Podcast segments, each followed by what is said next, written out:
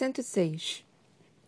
Entre os caminhos antigos esquecidos de Carvalhal, pelas montanhas de Parent, o Senhor do Norte e o povo pequeninos guiaram. Ágeis e sem hesitação, correndo contra o destino, haviam feito o último avanço para o norte. Mal pararam para descansar. Deixaram para trás suprimentos desnecessários. Os batedores em Rux não ousaram voar adiante por medo de serem descobertos por Morat. Por medo de arruinar a vantagem da surpresa. Seis dias marchando, o grande exército correndo atrás da rainha. O terreno inóspito era suavizado, pequenos rios congelados para sua passagem. As árvores bloqueavam a neve que caía.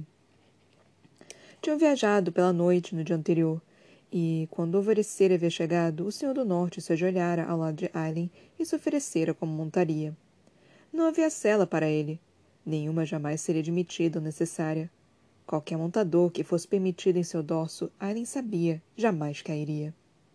Alguns se ajoelharam conforme ela passava. Mesmo Dorian e Cal inclinaram a cabeça. Rowan, no alto de um cavalo Dargan de olhos destemido, apenas tinha sentido. Como se sempre tivesse esperado que ela terminasse ali, à frente do exército que galopava às horas finais até o limite de Orenth. Aileen colocara a coroa de batalha na cabeça, assim como a armadura que pegara em Aniele, e complementara com qualquer um sobressalente que Ferris e Lorcan lhe tivessem dado. Irene, Elide e as curandeiras permaneceriam na retaguarda, até que Rux pudessem carregá-las para Orinth. Dorian e Cal liderariam os homens selvagens das montanhas Canino Branco no flanco direito, a realeza do Caganato à esquerda, Sartak e Nesrin no céu com os Rooks, e Aren e Rowan com Fenris, Lorcan e Gavriel ocupariam o centro. O exército tinha se espalhado ao se aproximar das encostas além de Orinth, as colinas que os levariam para o limite da planície de Teralis e ofereciam a primeira visão da cidade além. Com o coração acelerado e o Senhor do Norte inabalável, Aren havia subido a última daquelas colinas, a mais alta e mais íngreme, e olhado para Orinth pela primeira vez em dez anos. Um silêncio terrível, pulsante, percorreu seu corpo então onde uma linda cidade branca um dia brilhara entre rio e planície e montanha. Fumaça e caos e terror reinavam. O turquesa do Florim corria negro. O mero tamanho, o estrondo do imenso exército retumbava contra as muralhas, no céu acima. Ela não percebera o quanto o exército de Morat seria grande, o quanto Orenf parecia pequena e preciosa diante dele. Estão quase passando pelo portão oeste murmurou Fenris, com a visão férica sorvendo os detalhes. O exército do Kagan se espalhou pela colina ao seu redor, o cume de uma onda prestes a arrebentar. Mas até mesmo os soldados Dargan hesitaram, com cavalos se inquietando, diante do exército entre eles e a cidade. O rosto de Rowan estava sério, sério, mas destemido, enquanto ele observava o inimigo. Tantos, tantos soldados, e a legião das bruxas dente de ferro acima dos batalhões. As Crochã lutam nas muralhas da cidade, observou Gavrion. De fato, ela mal conseguia discernir as capas vermelhas. Mano Bico Negro não quebrara sua promessa. E ela também não o faria. Alien olhou para a mão escondida sob a luva, para onde deveria ver uma cicatriz. Prometo a você que não importa o quanto eu me afaste, não importa o custo, quando pedir minha ajuda, virei. Não haveria tempo para discursos nenhum tempo para motivar os soldados. Estavam prontos. E ela também. Soe o chamado, ordenou Aileen para Lorcan, que levou a corneta aos lábios e soprou. No final da fileira, araútos do caganato soaram as próprias cornetas em resposta, até que fossem todos um uma grande nota, urrando, correndo até Orenth. Eles sopraram as cornetas de novo. Aren sacou Goldrin da bainha nas costas e elevou o escudo conforme seguia a espada até o céu, erguia a espada até o céu, conforme um fio de magia penetrava o rubi do punho da lâmina e o fazia brilhar. Os soldados Dargan apontaram as súdios para a frente. Madeira rangeu e crina de cavalo balançou ao vento. No fim da fileira, a princesa Hassar e o príncipe Castim apontaram as próprias lanças para o exército inimigo. Dorian e Cal sacaram as espadas e as direcionaram para a frente. Rowan também desembainhou a sua, com um machado na outra mão, o rosto como pedra. Indestrutível. As cornetas soaram uma terceira e última vez, o grito crescente ecoando até o outro lado da planície ensanguentada. O Senhor do Norte empinou, erguendo Goldrin mais para perto do céu, e Annie soltou um clarão de fogo pelo rubi. O sinal pelo qual o exército logo atrás esperava. Por Terrassen. Tudo aquilo por Terrassen. O Senhor do Norte se aprumou, e a chama imortal dentro de sua galhada brilhou forte quando o cervo começou a avançar. O exército, em volta e atrás de Arryn, descia pela encosta, aproximando-se a cada passo, disparando na direção das fileiras traseiras de Morat. Disparando para Orinth. Para casa. Eles avançaram rumo à batalha, destemidos e coléricos. A rainha sobre o cervo branco não hesitou a cada centímetro vencido na direção das legiões que a esperavam. Ela apenas virou a espada na mão. Uma vez, duas, o braço e o escudo próximo ao corpo. Os guerreiros imortais a seu lado também não fraquejaram. Os olhos fixos no inimigo adiante. Mais e mais rápido, a cavalaria do Caganato galopando a seu lado. A linha de frente se formando, mantendo-se conforme se aproximava da primeira das linhas da retaguarda de Morat. O inimigo se virou para eles então. Lanças apontadas, arqueiros correndo para se posicionar. O primeiro impacto doeria. Muitos cairiam onde sequer lutarem. Mas a linha de frente precisava avançar. Não podiam se dispersar. Das linhas inimigas, uma ordem se levou. Arqueiros! Arcos rangeram. Alvos prontos. Disparar! Enormes flechas cobriram o sol, mirando a cavalaria que disparava. Mas urcos dourados e marrons e pretos como a noite mergulharam mais e mais e mais dos céus, voando asa contra asa. E, quando aquelas flechas se arquearam para a terra, os urcos a interceptaram, absorvendo o impacto ao proteger o exército que avançava sob eles. Urcos caíram e mesmo a rainha que liderava o ataque chorou de raiva e luto quando pássaros e montadores se chocaram contra a terra. Acima dela, tomando flecha após flecha, com o escudo erguido para o céu, uma jovem montadora rugia seu grito de batalha. As linhas de frente não podiam se disperar. Se dispersar. Bruxas dente de ferro sobre serpentes aladas guinaram em sua direção, na direção dos Rooks que voavam para suas costas expostas. Na cidade, ao longo das muralhas de Orinth, uma rainha de cabelos brancos berrava: Avancem! Avancem! Avancem! Bruxas exaustas tomavam os céus sobre vassouras e bestas, com as espadas erguidas, disparando para a frente da legião aérea que se voltava para os Rooks, para esmagar as dente de ferro entre eles. No chão ensanguentado, Morat mirou lanças, espinhos, espadas, qualquer coisa que tivessem contra a cavalaria estrondosa. Não bastava para impedi-los.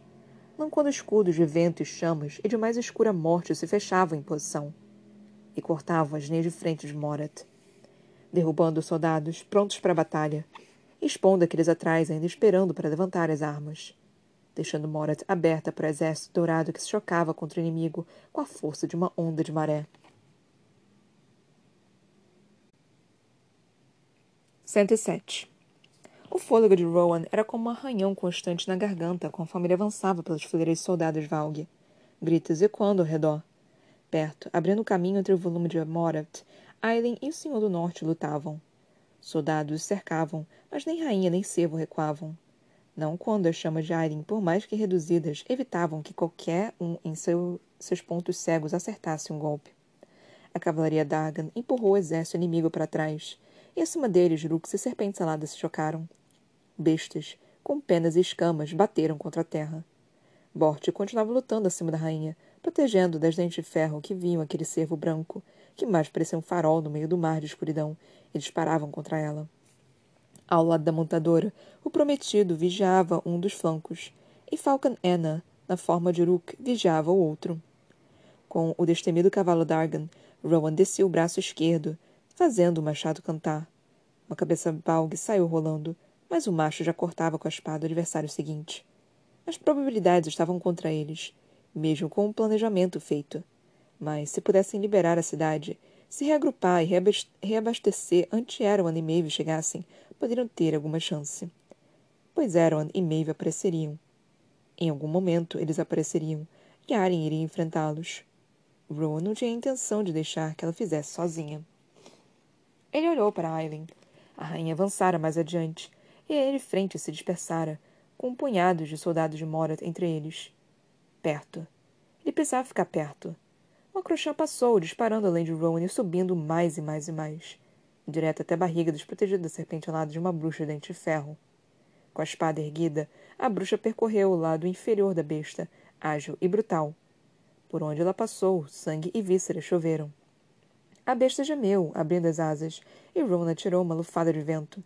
A serpente alada caiu contra o exército de Morat, com um estrondo que fez até seu maldito cavalo disparar para longe. Quando as asas trêmulas pararam, quando Ron acalmou o cavalo e matou os soldados que corriam até ele, o macho mais uma vez buscou Aileen. Mas a parceira não estava mais por perto. Não. Avançando adiante, uma visão de ouro e prata, Aileen se afastara tanto que quase saíra de vista. Não havia sinal de Gabriel também. Contudo, Fenris lutava perto de Rowan, com Lorca na esquerda. Um vento escuro e mortal disparava com a espada do guerreiro.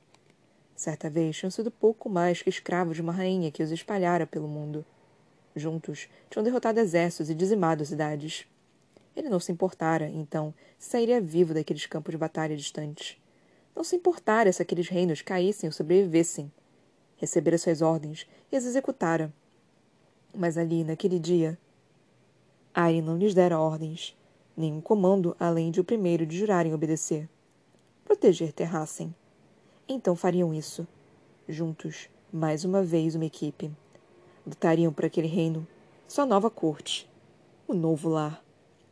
Rowan via nos olhos de Fenris conforme lhe cortava um soldado ao meio com uma laceração profunda no torso. Conseguia ver aquela visão de um futuro no rosto colérico de Lorcan, conforme o guerreiro usava magia e espada para rasgar as linhas inimigas. Uma equipe, porém mais que isso. Irmãos, os guerreiros lutando a seu lado eram seus irmãos. Tinham ficado com ele durante tudo aquilo. E continuariam ali. Isso encorajava tanto quanto pensar na parceira, ainda lutando adiante. Precisava chegar até ela, ficar perto. Todos precisavam. Oren dependia disso. Não eram mais escravos. Não estavam mais revoltados e arrasados. Um lar. Aquele seria seu lar. O futuro.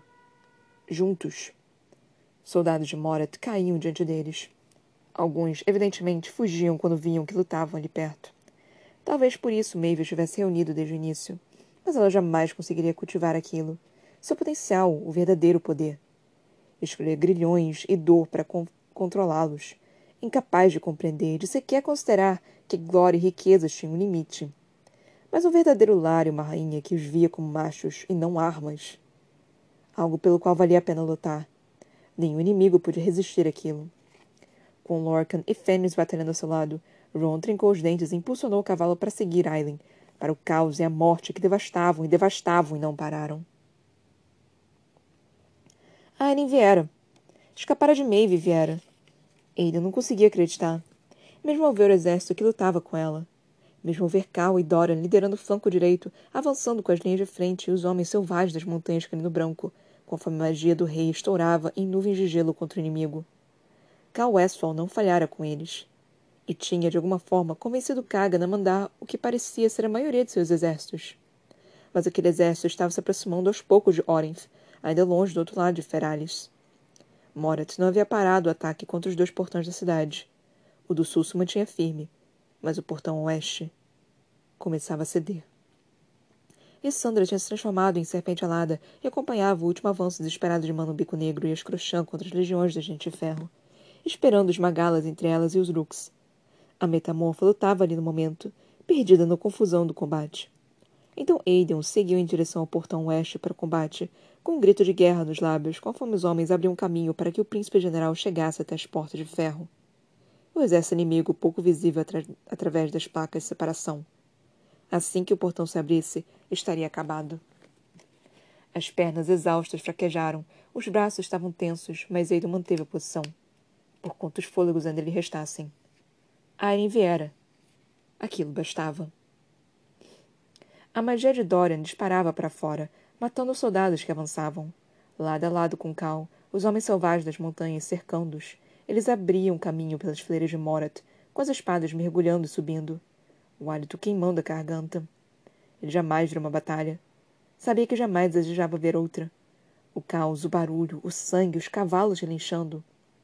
Mas não tinha medo. E Cal, cavalgando perto dele, destruindo soldados entre os dois, também não hesitava. Apenas seguia adiante, matando com os dentes trincados. Por Adalan. Pelo que fora feito com o reino e pelo que poderia se tornar. As palavras ecoavam em cada fôlego ofegante. Por Adalan. O exército de Morat se estendia à frente, ainda entre eles as muralhas destruídas de Orenf. Dora não se permitiu pensar em quantos ainda restavam. Ele apenas pensava na espada e no escudo em suas mãos. Damares já banhada em sangue e na magia que empunhava para suplementar seus golpes. Não se metamorfosearia. Ainda não. Não até as armas e a magia começarem a falhar. Jamais lutar em outra forma, mas tentaria. Como serpente alada, Uruk tentaria. Em algum lugar acima, Mano Bico Negro voava. Dora não ousou olhar por tempo suficiente para buscar um lampejo de cabelo branco prateado ou o brilho das asas com enxerto de seda de aranha. Ele não viu nenhuma das treze, ou reconheceu qualquer uma das Crochã que cruzava o céu. Então Dorian continuou lutando, com seu irmão de alma e batalha ao lado. Ele apenas se permitira contar no fim do dia. Se sobrevivessem. Se che chegassem às muralhas da cidade. Apenas então ele contaria os mortos.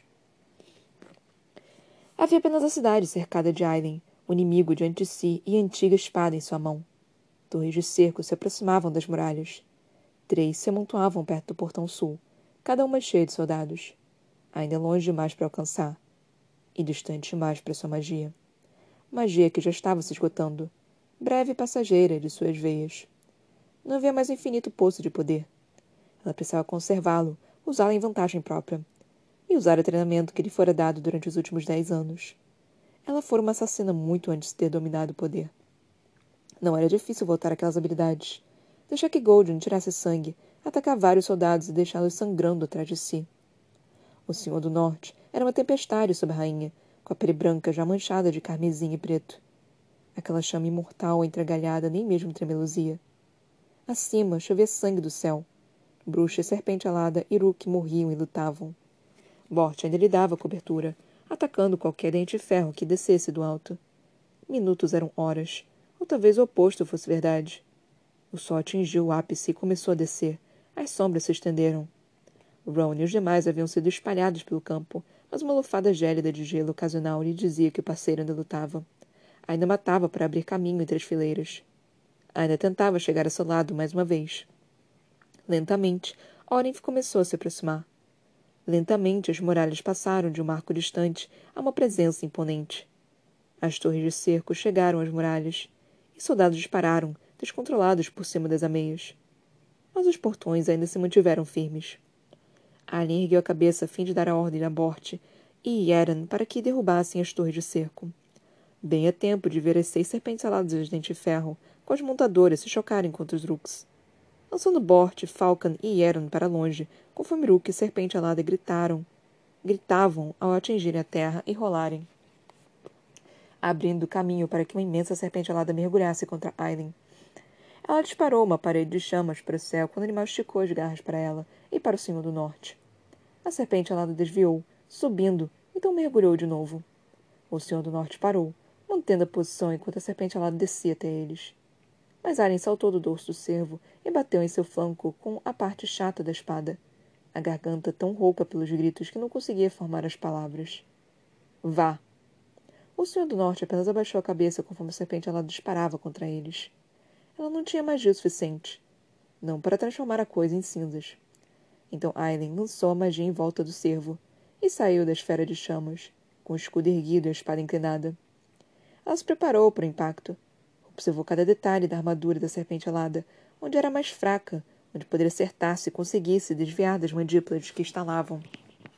A podridão do hálito da criatura era como uma explosão quente quando a boca se escancarou. A cabeça do animal saiu rolando pelo chão. Não saiu rolando, mas caiu destroçada sob uma imensa cauda de espinhos, pertencente a uma serpente alada com olhos cor de esmeralda. A Alien se agachou enquanto a serpente alada sem montadora se voltava para a bruxa dente de ferro boquiaberta, ainda sobre a montaria decapitada. Com um golpe forte da cauda, o animal de olhos verdes empalou a bruxa nos espinhos e lançou o corpo pelo campo. Então Clarão e Tremeluzi, e o leopardo fantasma disparou para ela, e Alien para ele. Ela o abraçou e o animal se levantou com um corpo imenso, quase derrubando no chão. Que reencontro, minha amiga! Foi tudo que Aren conseguiu dizer ao abraçar Alessandra. Uma corneta soou da cidade. Um pedido frenético por ajuda. Aren e Lissandra se viraram para Orenf, para as três torres de cerco contra as paredes ao lado do portão sul. Olhos esmerados encontraram aqueles turqueses dourados. A cauda de Lissandra balançou. Aren sorriu. Vamos? Ele pensava chegar a seu lado de novo. Um campo de batalha o separava, e Rowan massacrava para abrir caminho até Ivan, enquanto Fenris e Lorcan se mantinham próximos. Dor se tornara um rugido constante em seus ouvidos. Ele há muito perdera a noção dos próprios ferimentos. Se lembrava deles apenas por causa do estilhaço de ferro de uma flecha deixada no ombro após ser retirada. Um erro tolo, apressado. O fragmento de ferro bastava para impedir que ele se transformasse, que voasse até ela. O macho não ousara parar por tempo suficiente para tirá-lo, não com o inimigo fervilhando. Então ele continuava lutando, a equipe com ele. Os cavalos avançavam corajosos e destemidos sob os féricos, ganhando território, mas ele não conseguia ver Aileen. Apesar do Senhor do Norte, saltando pela batalha, disparando até Carvalhal. Como se tivesse sido libertado. Onde ela está? gritou Fenris, com o rosto sujo de sangue preto. João observou o campo com o coração acelerado, mas o laço no peito brilhava forte como fogo. Lorcan apenas apontou para a frente, para as paredes da cidade ao lado do portão sul, para o leopardo fantasma que avançava pelas legiões de soldados de Morat, acompanhado de explosões de chamas conforme uma guerreira em armadura dourada corria a seu lado. Para as três torres de cerco que levavam o caos para as muralhas. Com as laterais abertas das torres, Ron conseguia ver tudo o que acontecia. Conseguia ver Irene e Lissandra avançarem pela rampa de dentro, cortando e lacerando soldados em, é, entre elas, nível após nível após nível. Onde uma perdia um soldado, a outra matava. Onde uma, galo... onde uma golpeava, a outra vigiava até o alto, para a pequena catapulta perto do topo. Soldados gritaram, e alguns saltaram da torre quando Lissandro rasgou, enquanto Aileen se atirava nos degraus que cobriam a base das rodas de catapulta e começava a empurrar. Virando-a, para longe Orens, do castelo, exatamente como Aileen contara a ele que Sam Cortland fizera em Baía de Caveira, pois os mecanismos da catapulta permitiam que ela gerasse a base. Rowan se perguntou se se o jovem assassino estaria sorrindo agora. Sorrindo ao vê-la empurrando a catapulta para a posição. Até a torre de cerco à esquerda. Na segunda torre, uma figura de cabelos vermelhos também lutara até chegar ao topo. Estava virando a catapulta na direção da terceira e última torre. Anso de penhasco dos arbustos. Um lampejo da espada da jovem, a catapulta disparou, atirando o pedregulho encaixado ali. Bem no momento que Alien desceu Goldrin na catapulta diante de si. Pedregulhos idênticos foram lançados e se chocaram contra as torres de cerco ao lado. Ferro rangeu, madeira se partiu, e as duas torres começaram a cair, para onde Ansel de penhascos arbustos fugiu para escapar da destruição. Nem mesmo Rowan tinha visto. Não quando Alien permaneceu no alto da primeira torre de cerco e saltou sobre o braço da catapulta, agora estendido, projetando-se sobre o campo de batalha abaixo. Não quando ela gritou para Elisandra que se transformou de novo, uma serpente alada subindo do, do salto de um leopardo fantasma. Segurando o braço estendido da catapulta com uma das patas cheias de garras enquanto pegava Alien com a outra. Com um bater de asas poderoso, Lissandra arrancou a catapulta dos parafusos do alto da torre. E, virando-se, ela jogou contra a última torre de cerco, fazendo a torre cair no chão, bem sobre uma horda de soldados de Morat que tentava arrombar o portão sul. De olhos arregalados, os três guerreiros féricos piscaram. É lá que está Aileen. Foi tudo que Fenris disse. Salk permanecia no ar, assim como Sartak e Kadra. Era tudo que Nesrin sabia, tudo que importava conforme derrubava uma serpente alada após a outra. Eram mais perigosos em batalha do que ela antecipara. Por mais rápidos e destemidos que os Drooks pudessem ser, as serpentes aladas tinham a envergadura, os espinhos envenenados nas caudas, e montadores sem alma que não temiam destruir as próprias montarias se significasse derrubar um Rook. Perto agora, o exército Cagnata havia avançado mais e mais, aproximando-se de Orenth, a cidade cercada em chamas e estilhaçada. Se pudessem continuar em vantagem, talvez conseguissem destruí-los contra as muralhas, como tinham destruído a legião de Morat em Aniele. Precisavam agir rapidamente, no entanto. O inimigo cercara os dois portões da cidade, determinando a invadir, determinado a invadir. O portão sul se mantinha, com as torres de cerco que o estavam atacando momentos antes, agora em ruínas. Mas o portão oeste não permaneceria selado por muito tempo. Com o Salk voando acima da confusão para tomar fôlego, Nesrin ousou medir quantos Surukan ainda voavam. Apesar dos Crochã e das de Ferro rebeldes, continuavam em menor número, mas os Urukan estavam descansados, prontos e ansiosos para a batalha. Não foi o número de Urukan restantes que tirou seu fôlego, mas o que vinha logo atrás.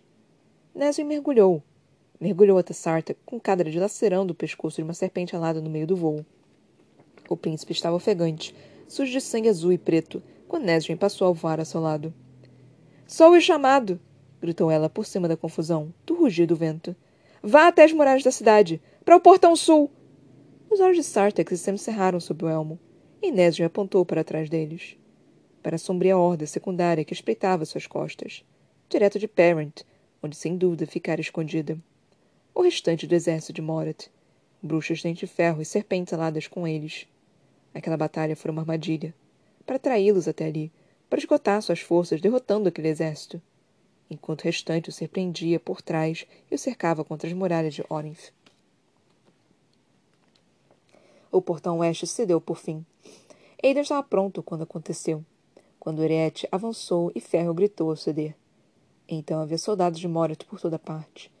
Escudo contra escudo, o guerreiro organizara seus homens em formação de falange para recebê-los. Ainda não era o suficiente. A devastação não podia fazer nada para impedir a maré que fluía no campo de batalha e os empurrava mais e mais para trás da passagem. E até mesmo Ren, liderando os homens no alto das muralhas, não conseguia impedir o fluxo que avançava sobre eles. Precisavam fechar o portão de novo. Precisavam encontrar uma forma de fechá-lo. Aiden mal conseguia tomar fôlego, mal conseguia manter as pernas firmes. Uma corneta de aviso soou.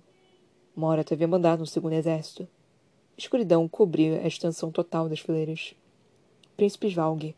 Muitos deles. Morat estivera esperando. Eles liberaram o portão sul, gritou Rand por cima da confusão. Estão colocando o máximo possível de nossas forças para dentro das muralhas. Para se reagrupar e se reunir antes de enfrentar o segundo exército. Mas com o portão oeste ainda aberto, Morat passando em peso, jamais teriam chance. Ele precisava fechá-lo. Aiden e a devastação golpeavam e cortavam a parede contra a qual Morat precisaria lutar. Mas não bastaria. Uma serpente alada caiu na direção do portão, debatendo-se no chão ao rolar em sua direção.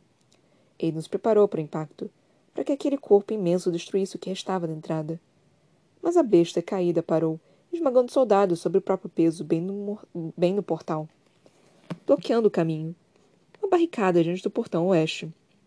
Intencionalmente, percebeu Aiden quando um guerreiro de cabelos dourados saltou da cela da serpente alada, com a bruxa de dente de ferro ainda pendurada ali a garganta jorrando sangue azul pelas laterais do couro. O guerreiro correu até eles, com uma espada em uma das mãos, a outra sacando uma adaga. Correu até Aiden, os olhos amarelos observando da cabeça aos pés. Seu pai.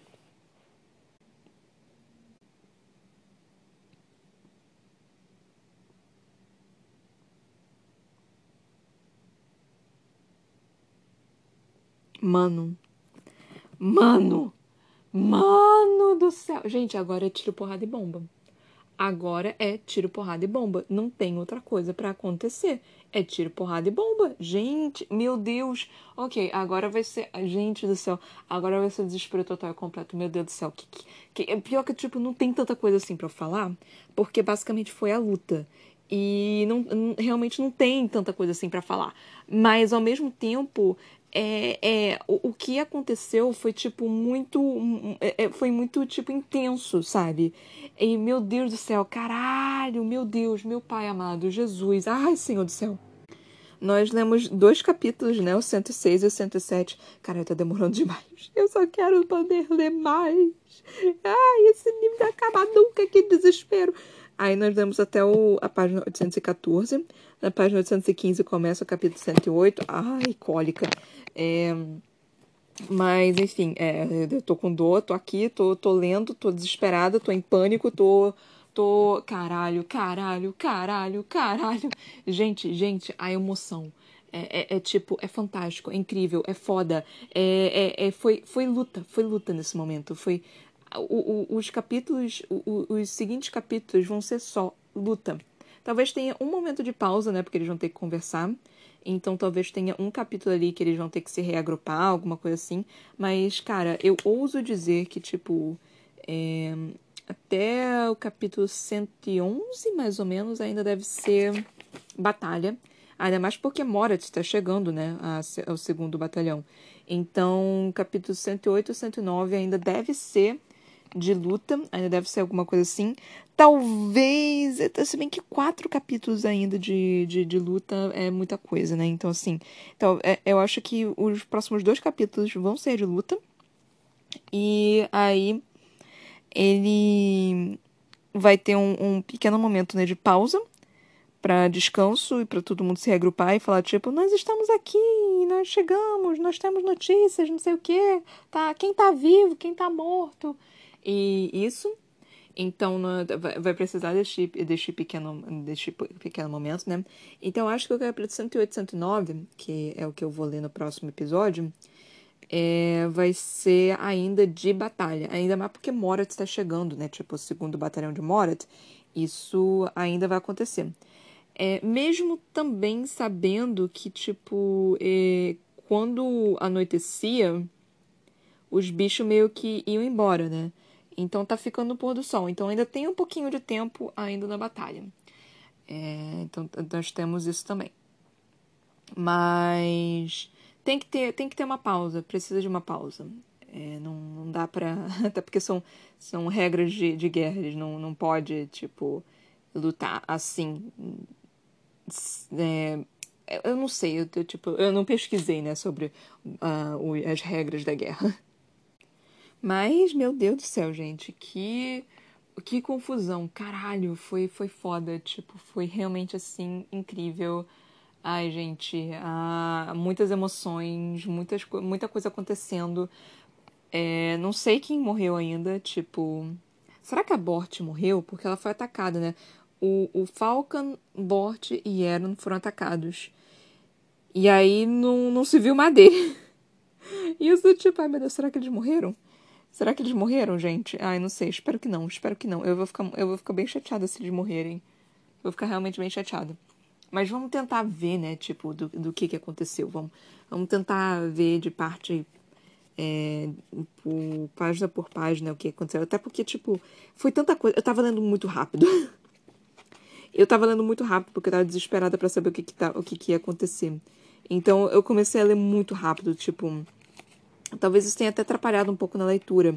Mas eu, eu não conseguia parar, eu precisava, eu precisava saber o que, que ia acontecer. Eu não tava conseguindo, tava tentando me controlar, falar, pelo amor de Deus, dê um pouquinho mais devagar, dê um pouquinho mais devagar, porque senão você não vai as pessoas não vão conseguir te entender. Então eu, eu, eu me forcei. O capítulo 106 eu li rápido pra caralho, eu tava nem aí, eu tava tipo lendo pra lendo tipo eu tava, eu tava nem aí, eu tava lendo assim. E aí depois que eu li, né, o capítulo 106, eu falei, caralho, eu tenho que eu tenho que eu tenho que me acalmar, eu tenho que respirar, eu tenho que eu tenho que não ler tão rápido, porque eu tô lendo muito rápido, assim as pessoas não vão me entender. É... Então eu, eu tentei me controlar um pouquinho depois. Mas, enfim. O capítulo 106 foi basicamente falando um, um, como que eles chegaram até ali, né? É, como, ela geralmente faz isso, né? A Sarah J. Maas, ela, ela geralmente é, fala, conta, né? Como que eles chegaram. Ela meio que dá um passo para trás e fala, ah, foi assim que eles chegaram até ali. O que é bem interessante. É... E aí nós começamos a luta. E, e tipo. Cara, começou a luta. Come... Começou tiro, porrada e bomba. E eu não sabia, né, se ela ia realmente, tipo, escrever toda a parte da guerra, mas ela tá realmente colocando todo esse negócio. Então, eu acho que ela não vai mais dar um, um time skip da, daqui em diante. Porque tá, tá, tá muito em cima, né? Tipo, tá realmente no ápice do negócio. Não tem como você dar um time skip para isso. Tem que. Ainda mais porque tá, tá, vindo, tá vindo merda atrás de merda. Então, não dá. Aí nós começamos o capítulo 107. No capítulo 107, foi o Rowan desesperado tentando, tipo, chegar até a Alien, tipo, Alien indo pra frente. Eu, não, peraí, eu tenho que chegar até ela. Alien indo pra frente. Não, peraí, ela tá indo rápido demais. Alien indo pra frente. Pra caralho, perdi ela. Então foi, foi, foi, foi engraçado até essa parte. Aí nós tivemos a parte do. Do Aiden falando, tipo, caralho, ela veio, ela veio, que bom, que bom. Eu sim, que bom, meu amigo, que bom, ela chegou, olha aí. Agora tá todo mundo hypado, pelo amor de Deus, começa a bater mais forte, porque vocês conseguem, vocês conseguem. Aí nós tivemos uma pequena parte com o Dorian. E eu super feliz também pensando, ai, ele vai se encontrar com a Amanda, ele vai se encontrar com a Amanda. Só que aí meu coração meio que meio que afundou um pouquinho, né, quando ele falando que ele não tinha, não conseguia ver as três. Eu fiquei, ah, é, você não sabe. Você não sabe, Dória, você não sabe. Ai, vai ser uma devastação para você. Ai, que terrível. Não, não, vai ser, vai ser terrível, não. Mas assim, ai, não, não tem muito o que fazer, né, gente? Morreu, morreu. Ah, morreu, não tem nem, nem corpo pra poder ser enterrado. Todo mundo virou cinza, gente. Virou, virou pó. Ah. E aí nós tivemos a Eren de novo. Que. lutando contra tudo, né? Contra todos os bichos. E aí, do nada, a, a, a Alessandra aparece, tipo, se agarra nela, tipo, caralho, você tá aqui, que bom que você tá aqui. E eu sou tipo, ah, que bom, vocês se encontraram, que bom. E eu só pensando, cadê o Fé? Cadê o, o tio dela, porra? Cadê o tio dela? Tá aí, Alessandra, caralho, tá aí sua sobrinha, meu amor.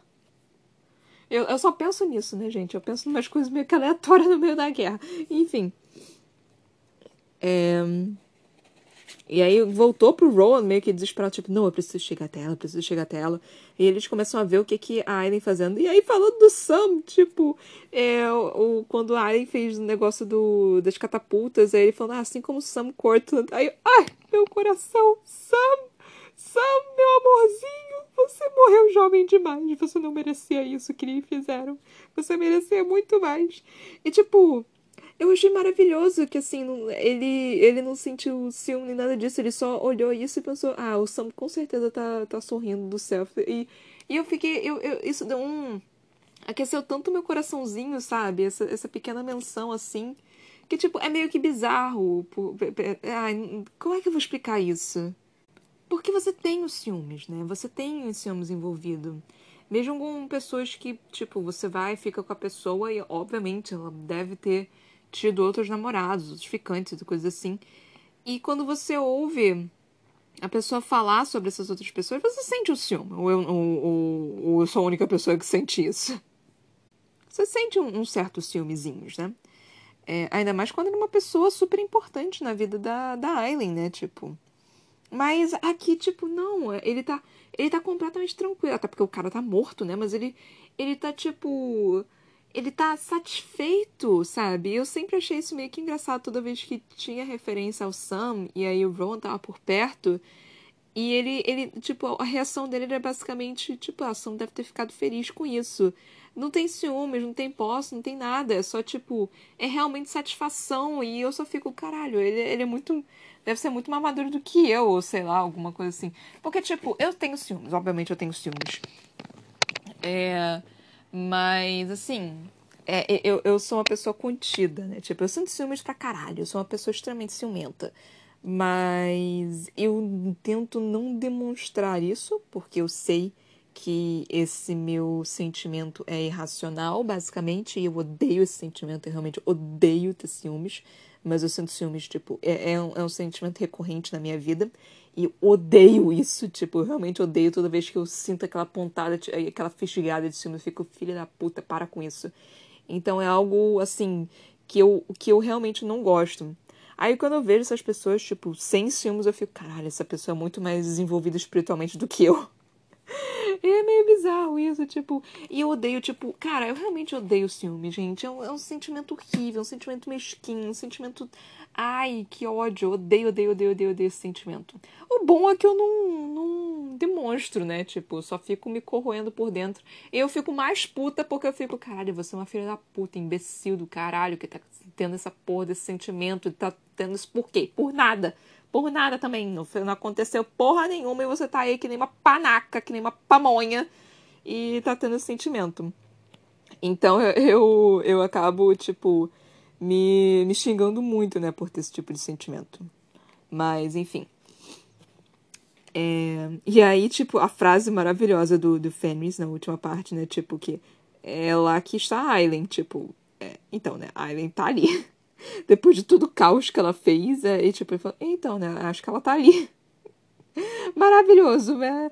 Maravilhoso, incrível. É...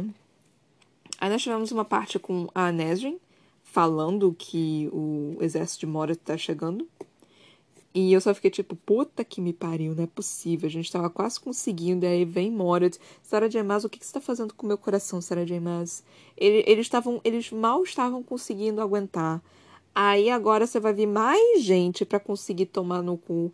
E o que, que você tá pensando, Sarah J. Maas? Qual vai ser a, a, a, na miragem? O milagre que você vai tirar da porra do seu cu para conseguir salvar esses personagens, Sarah J. Maas, porque eles vão ter que ser salvos, Sarah J. Maas. Se você matar todos eles, Sarah J. Maas, eu vou ficar muito puta.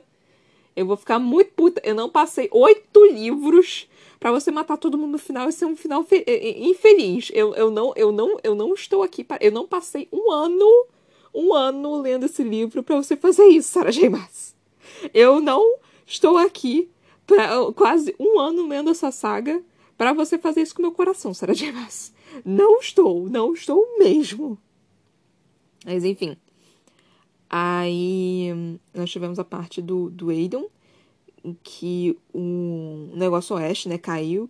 Quando caiu, eu fiquei, caralho, você. Não, não era pra ter caído, não era pra ter caído. Que, que, que, que, que não era pra ter caído.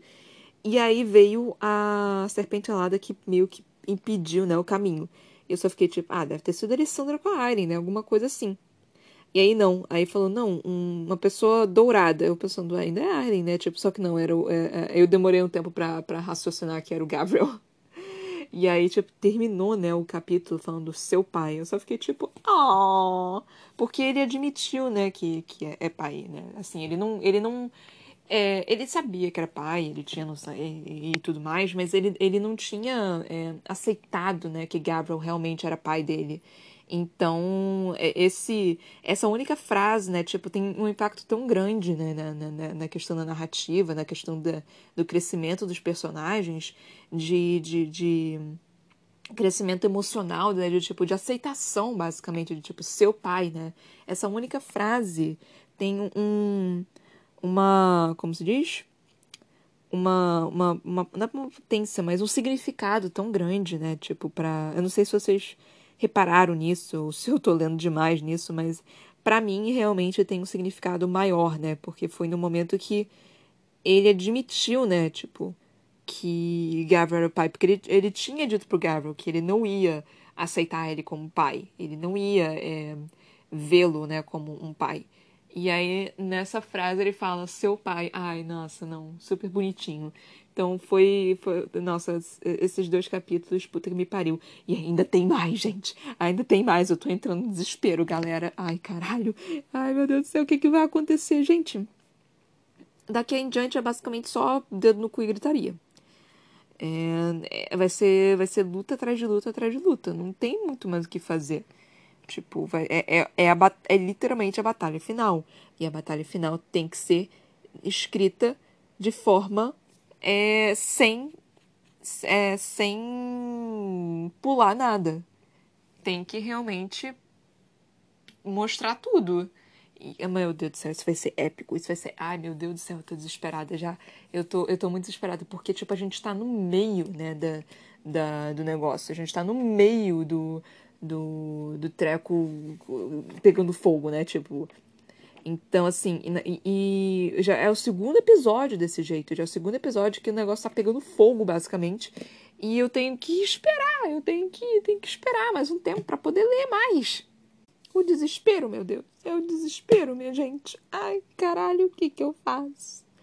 Ah, eu só queria. Eu queria poder conseguir. Eu acho que, tipo, eu não sei, porque eu é, talvez, eu, eu, eu tô sentindo que talvez, mesmo eu estando arrasada, completamente acabada, eu ainda assim leia um pouquinho, porque puta que me pariu, não, não, não tem como. Tipo, realmente eu preciso saber o resto.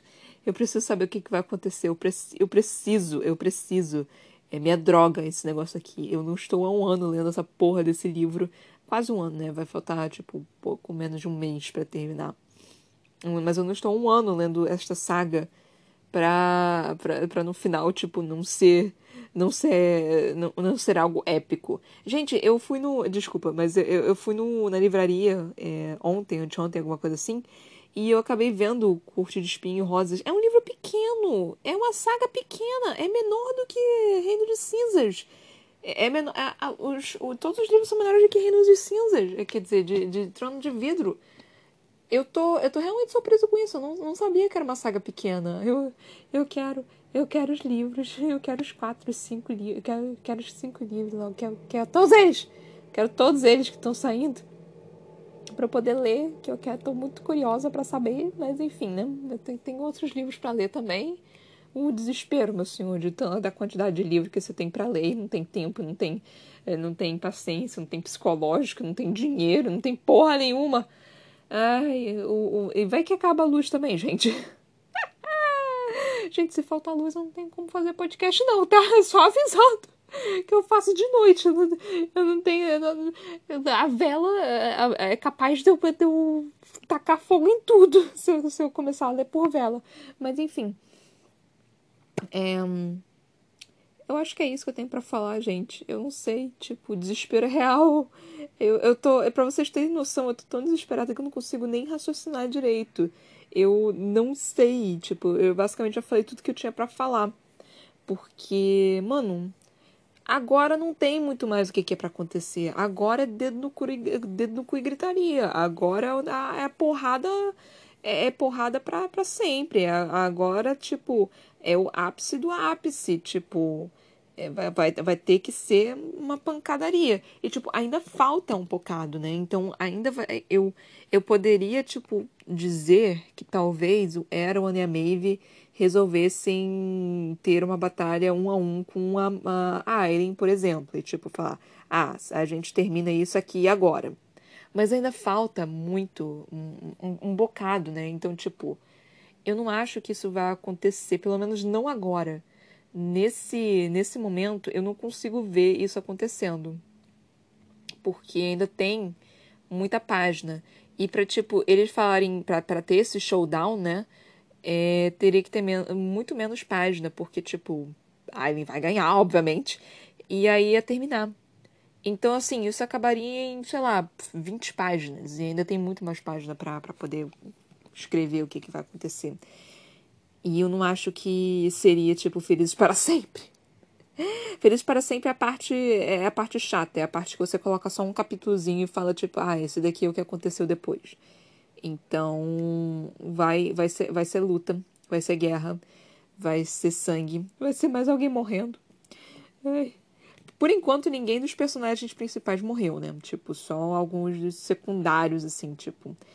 É, principais, mas quer dizer, a, a, a Astrid e as três eram mais principais, né? Eram, eram mais principais do que. do que alguns dos outros personagens. Então, nossa, eu ainda tô eu ainda sinto a morte delas. Tipo, meu coraçãozinho, meu coraçãozinho. Ai, Deus do céu. Mas, enfim, né? É, é a vida, infelizmente. É o que nós temos que passar, o que nós temos que passar e sofrer. É o que tem que acontecer. Enfim, né, gente? Acho que é isso que eu tenho para falar por agora. Se vocês estiverem gostando, por favor, compartilhe esse podcast. Se possível, vocês também, é, se puderem, né, comprar meu livro ele se chama Pandora, eu sou escritora também, caso vocês não saibam. Ele se chama Pandora, ele tá na Amazon e no Editora Viseu em formato e-book físico. Então, compra lá, gente, por favorzinho. É, é uma história legal, eu juro pra vocês que é uma história legal. É fantasia, se vocês gostam de, de Trono de Vidro, acho que vocês vão curtir meu, meu livrinho Pandora. Então, por favor, é, deem uma chance, leiam a sinopse.